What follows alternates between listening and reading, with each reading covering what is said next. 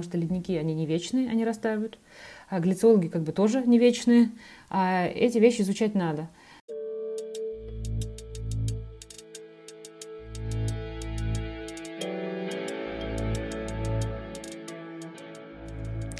Э, всем привет, на связи станция «Север», меня зовут Евгений Серов, и это подкаст о северных территориях, путешествиях и людях, связанных с ними. В сегодняшнем выпуске продолжаем тему профессий, которые связаны с севером и как-то с путешествиями. И сегодня у нас э, гость, я, галлициолог Нелли Елагина. Привет. А, привет, Евгений. Расскажи немного о себе. Рассказываю. Я глициолог, действительно. А, работаю в Институте географии Российской Академии Наук, который находится в Москве. Я изучаю ледники. А, в основном я работаю на севере, на Шпицбергене и в горах на Эльбрусе. Это мои две точки работы. Я занимаюсь тем, что э, моделирую, считаю таяние ледников. А что значит моделирование таяния ледников? Так как мы знаем, что ледники тают, и это совершенно естественно. А, есть э, такое понятие в ледниках, э, немножечко сейчас позанудствую, это понятие называется баланс массы, примерно как в бухгалтерии. Это такая разница между а, тем, сколько ледник накапливает массы за год и сколько он теряет массы за год. И, например, вот чем, вот если эм, накопление массы больше, чем таяние, то э, ледни, леднику хорошо, он толстеет. И наоборот, если он теряет массы больше, он худеет. Вот. Э, каждый год на ледниках мы э, в экспедициях этот параметр измеряем э, таким глицологическим способом. Вот. Кроме того, я моделирую этот параметр, реконструирую, какое было раньше таяние. Для этого я использую разные метеорологические параметры, есть модели попроще, есть посложнее. Вот, и пользуясь ими, я могу понять, как вел ледник себя в прошлом. И, э, например, задавая некоторые метеорологические параметры для будущего, я могу ну, так, некоторого рода предсказания делать, как будет себя вести ледник, если вот какой-то из климатических параметров поменяется. Потому что ледники, они довольно ясно, явно реагируют на то, как наш климат, климат меняется – и вот э, баланс массы – это такая вот одна из характеристик, которая показывает вообще, что происходит вокруг. Интересно. А как ты вообще пришла в глициологию? Ты с детства хотела изучать лед? Ну, мне кажется, у меня с детства была какая-то тяга к приключениям, приключениям, но сейчас, мне кажется, довольно сложно уже ее установить и вспомнить. А, дело в том, что у меня до этого была другая профессия. Я занималась э, биомедицинскими сплавами для имплантов, э, физической химией, ну и таким вот, э, получается, материаловедением, но только это было связано с металлами. Вот, и несколько лет назад, это был 2015 год, если не ошибаюсь, я поняла, что я действительно хочу оставаться в науке, мне это интересно, но, кажется, науку надо немного менять. Вот. А учитывая то, что я параллельно ходила там во всякие походы, в, была часто в горах, эм, мне было интересно, а какая наука может быть э, вот как раз в горах и на каких-то северных территориях. Вот. Я со временем узнала про глициологию и решила поменять э, профессию. А, пошла в аспирантуру в Институт географии. Аспирантуру я закончила, но не защитилась пока еще. Надеюсь, то, что защищусь в каком-нибудь обозримом будущем. И это казалось довольно интересным для меня. Мне понравился этот выбор, мне кажется, один из самых таких важных э, в моей жизни. Поняла то, что можно как бы совместить свой образ жизни, несколько вольный, и науку. И вот как раз глицология для меня оказалась вот таким вот э, Э, такой вот областью. То есть ты говоришь, что думала, как совместить какие-то поездки на север, да, и науку, и ну, получается, в принципе, или это не совсем так, как ты себе представляла? Ровно так и вышло, потому что моя первая локация, которая мне была дана научным руководителем, это был как раз Шпицберген. А я вот э, свою работу, именно научную, а, связанную с расчетами, там, с текстами, статьями, начала именно там. Вот. Продолжила я ее ну, практически параллельно, на самом деле это происходит. Но чуть позже я продолжила работать э, на горе Эльбрус на Кавказе. Ну и как вообще работают глицологи, как они живут и изучают ледники? Ты знаешь, э, направлений глицологии очень много, и это на самом деле не только ледники, там может быть и снег, и там, морской лед и так далее, но часто, когда мы говорим про глицологию, мы подразумеваем, подразумеваем именно ледники. Ну, в зависимости от задач, которые э, поставлены. Ну, вот я, например, расскажу про две задачи, Одной из них занимаюсь я, вторая мне просто очень близка и интересна, я хотела бы тоже к ней со временем прийти. Так вот, я занимаюсь именно вот этим вот балансом массы. А, это подразумевает э, то, что вот в, кон- в начале сезона работ в северном полушарии это примерно с весны по а, начало осени. Это такой период, э, когда Э, снежный покров весной достигает своего максимума и начинает таять. То есть и постепенно ледник обнажается, и к осени он уже остается максимально открытым, насколько это возможно. И вот этот период нас интересует. И весной э, глицологи приезжают на ледник, э, измеряют толщину снега э, разными способами. И э, это как раз вот э, тоже один из компонентов этого баланса массы. То есть мы э, узнаем, сколько он накопил. А к осени мы уже измеряем, а, сколько растаяло именно льда. Потому что лед открылся, мы можем это уже понять. И если вот измеряется снег разными способами, это вот ручная снегомерная съемка есть, а, просто вот буквально вручную прощупывание там, специальным зондом а, толщины, толщины снега, или вот радиолокационное измерение с помощью радара можно тоже измерить толщину снега, выкупать шурфы также, а, с помощью которых мы узнаем, какая плотность этого снега. И мы переводим вот эту, эти снежные данные в более удобный формат, такой водный эквивалент в столбец воды.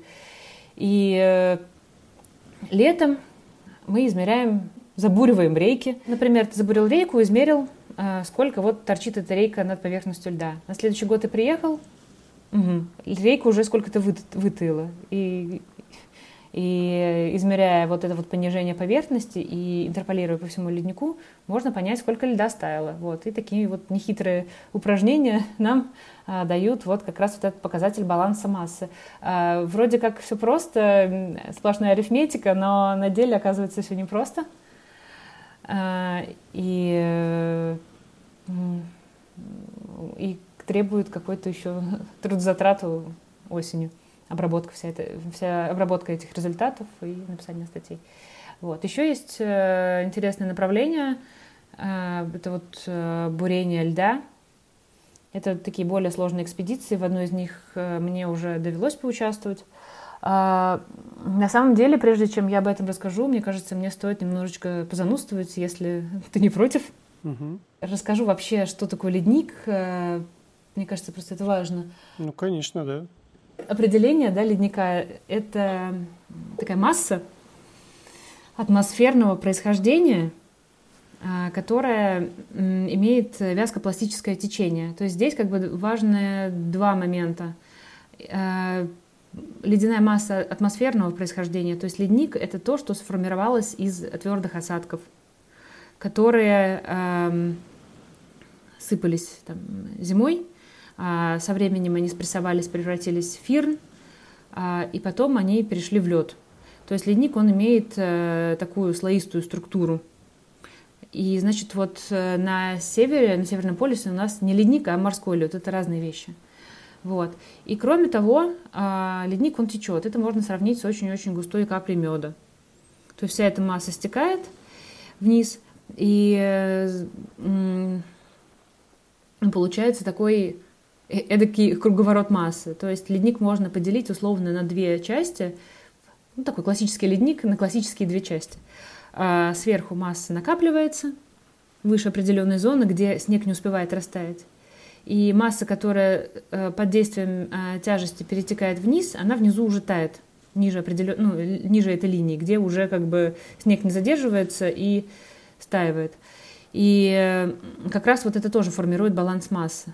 И, а, соответственно, ледник из-за того, что каждый год он накапливает массу, он имеет такую слоистую структуру.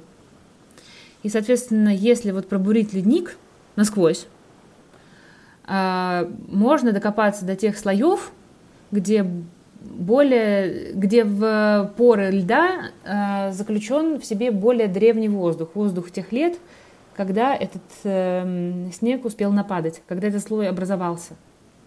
И э, изучая там, химический состав там, воздуха э, и проводя много разных там, лабораторных измерений, можно определить, какая раньше была температура, например, да, какой был климат, какие были атмосферные циркуляции.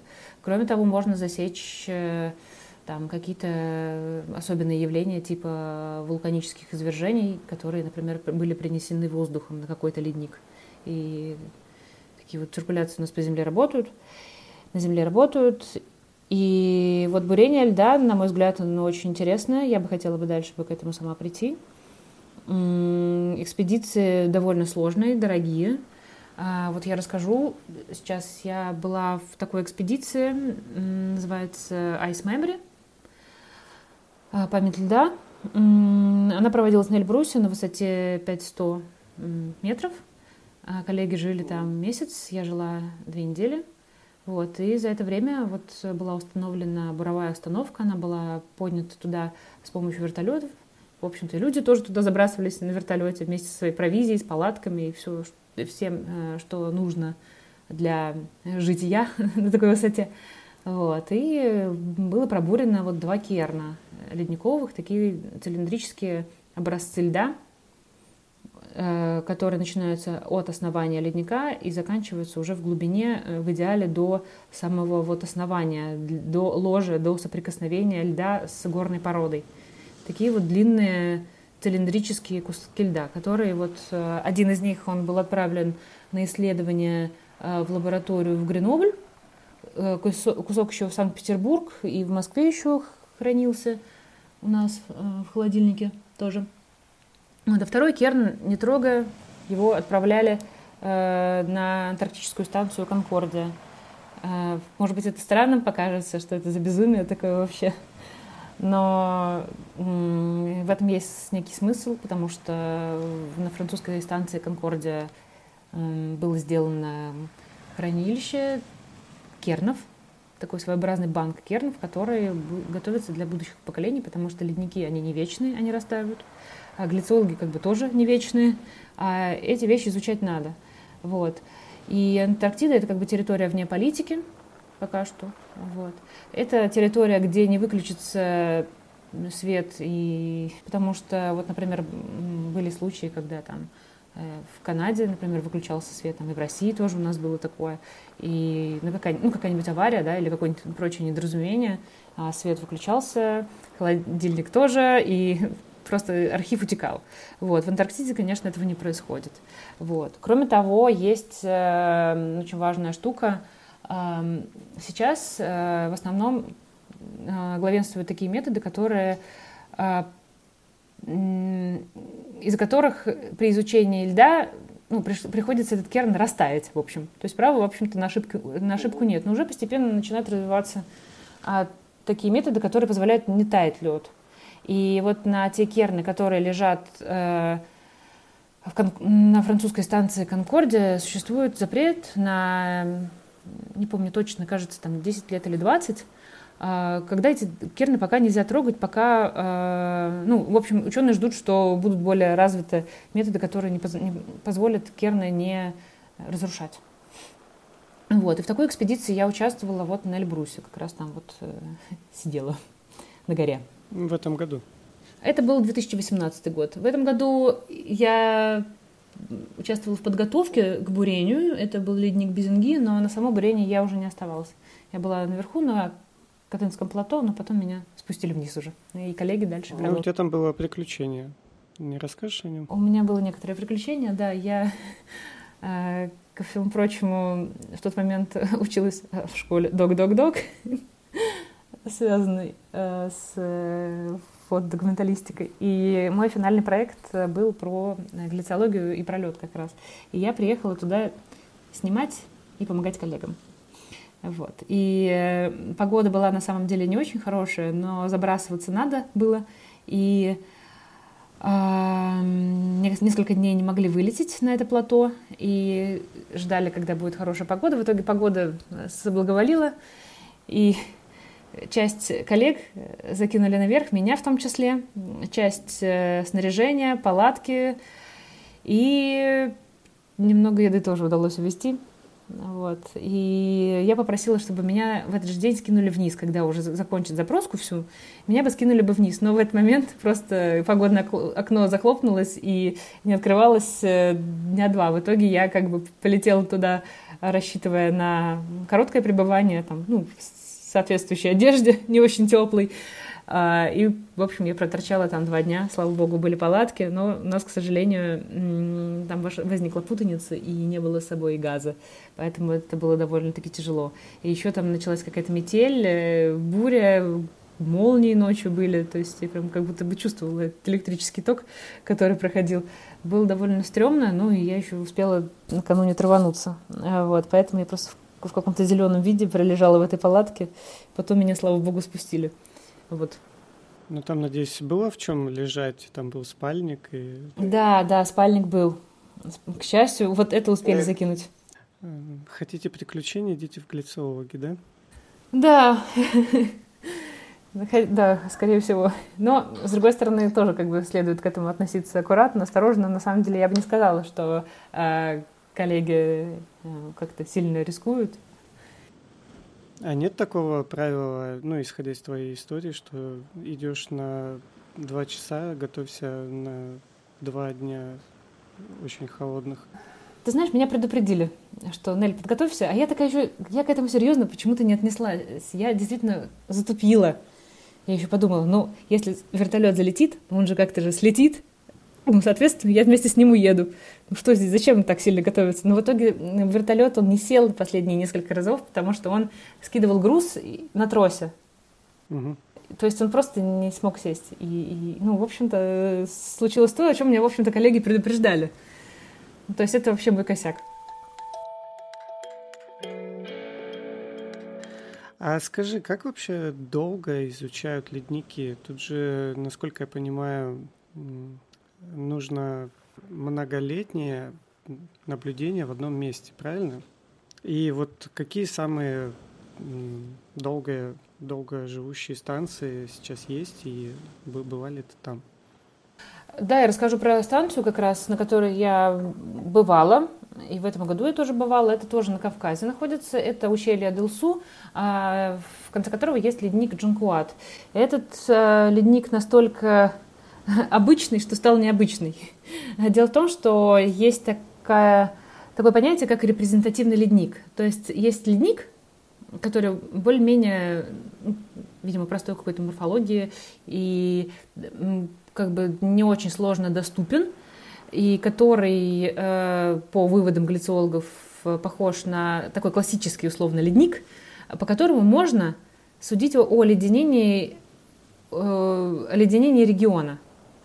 Вот. И ледник Джинкуат, он был выбран как раз в, в качестве такого репрезентативного ледника. И он примечателен тем, что на этом леднике э, наблюдения непрерывно ведутся больше 50 лет. То есть ход э, изменения баланса массы мы знаем уже очень-очень давно.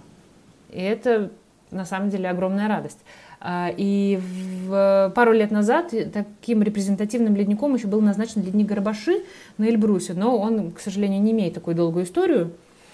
Вот. А вот Джанкуат э, – это такая вот научная станция МГУ, то есть там э, глициологи МГУ, на МГУ в МГУ есть кафедра глициологии и крилитологии, вот. И э, есть ледниковый отряд, который раб- работает, и также туда приезжают студенты на практику. В общем, измерения там происходят э, регулярно, тщательно и качественно. И действительно очень долго. А нет ли опасности, что эти ледники скоро растают? Опасность? Ну, в плане того, что прекратятся исследования, ну и что глобальное потепление, это же не шутка. Э, есть шутка от э, геологов, что когда ледники растают, у глициологов не будет работы, зато у геологов будет ее много.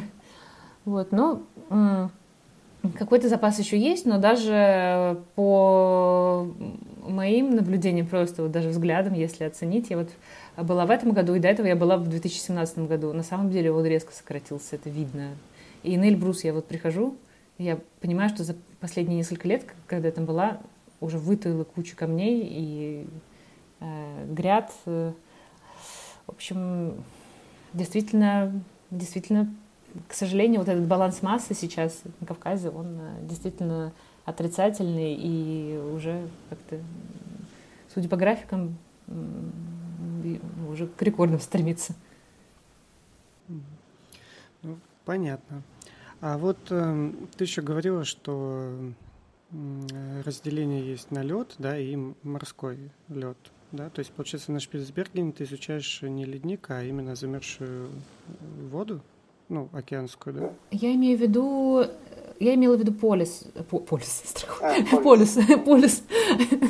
я имею в виду полис, да, там же нету материка, соответственно, там морской лед. На Шпицбергене я изучаю именно ледник, потому что это архипелаг, который покрыт льдом.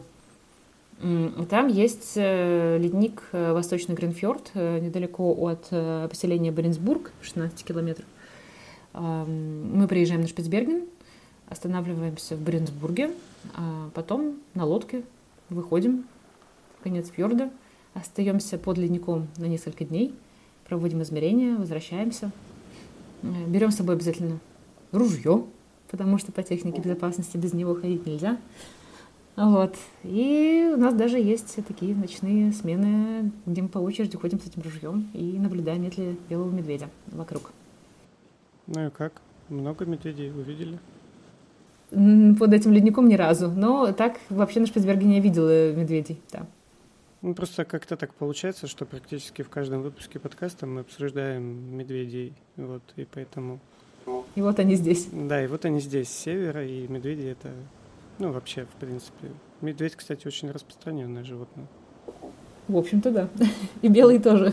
Да, был выпуск э, с Михаилом Кречмаром, он как раз изучает медведей, и тоже очень интересно. Если кто не слушал, можете послушать. Вот. Э, и получается, ну вот ты начал немножко рассказывать про э, экспедиции на Шпицбергене, то есть э, в, там получается больше такое вот э, морское, да, изучение. Нет, нет, нет, как раз я говорю то, что я там именно ледник изучаю. Не, я понимаю, ледник, ну то есть вы подходите там в, в конец фьорда, высаживаетесь, да, и делаете ли вы какие-то там, я не знаю, радиальные выходы, или у вас все там близко, никаких э, экстремальных ситуаций, ничего такого. А вообще можно доплыть, а можно, можно дойти пешком, просто это гораздо дольше. Вот, мы останавливаемся в палатке, делаем лагерь в палатке, рядом с ледником, и у нас получаются ежедневно выходы действительно радиальные на ледник. Ну как-то как-то это все обычно, да? Ну, обычно каждый день ходим к леднику. Сейчас это уже стало немножко необычным, потому что я два года не бывала на Шпицбергене и очень скучаю, поэтому сейчас для меня это, конечно, великая радость была бы туда съездить. Там какие-то особые требования? А, ну, в двадцатом году а, туда было, в принципе, очень сложно попасть, потому что ну, вообще было ничего непонятно. А, причем любопытно, что там были рекордные температуры. На Шпицбергене был плюс 20 градусов какой-то день. Ну, это же очень много. Это очень много. И эти наши рейки повытаивали, и, соответственно, потерялись данные. Еще в такой год примечательный. Вот. А в 21 году я не поехала, ездили коллеги, но нужно было сидеть в, ну, в Осло на карантине там 10 дней. Это не дешево просто. За свой счет? Нет, нет, нет, это оплачивается, вот, но все равно это довольно дорогая экспедиция получается. Угу. Я еще хотел спросить тебя, вот э, если говорим о ледниках, которые находятся в, ну, в горной части, там, вот Эльбрус, то есть, э, ну, допустим, в представлении какого-то человека типа меня, который не видел, да, в работе глицолога, кажется, что э, глицологи немножко альпинисты. Так ли это? Немножечко верно кажется, да, есть такое. Вот, я бы себя не могла назвать альпинистом, хотя вот у меня было несколько раз восхождение на Эльбрус, но, в принципе, больше мне нечем здесь похвастаться. вот. А, но на самом деле, вот э, конкретно работая на Эльбрусе, мы все равно должны соблюдать э, там, техники безопасности определенные, потому что ледник, на котором мы работаем, он в трещинах, соответственно, надо ходить в связке. И какие-то вот такие правила передвижения по леднику знать. То есть, естественно, это альпинизм и гляциология — это такие очень пересекающиеся области, действительно так. И погода в горах, она тоже может быть непредсказуемая, это, в общем-то, довольно опасная история. Что вот, например, на Шпицбергене лично я не наблюдала, э, вот именно я не, не чувствую такой опасности со стороны а, окружающего рельефа или погоды. Там, скажем так, у меня другое, другое опасение, там медведи. Но, с другой стороны, там все довольно мирно, конкретно у нас. Есть ли какой-то ледник, который ты хочешь посетить, вот какой-то суперизвестный там, или твоя мечта? А, мечта номер один — Антарктида. Я там не бывала и очень хочу. Мечта номер два — Гренландия. А, все остальные — это уже мечта номер три. вот так. Спасибо, Нелли, за такой интересный разговор про такую тему. Вот, э, очень много узнал. Надеюсь, слушатель тоже. Спасибо. Вот, спасибо большое. Не мерзните.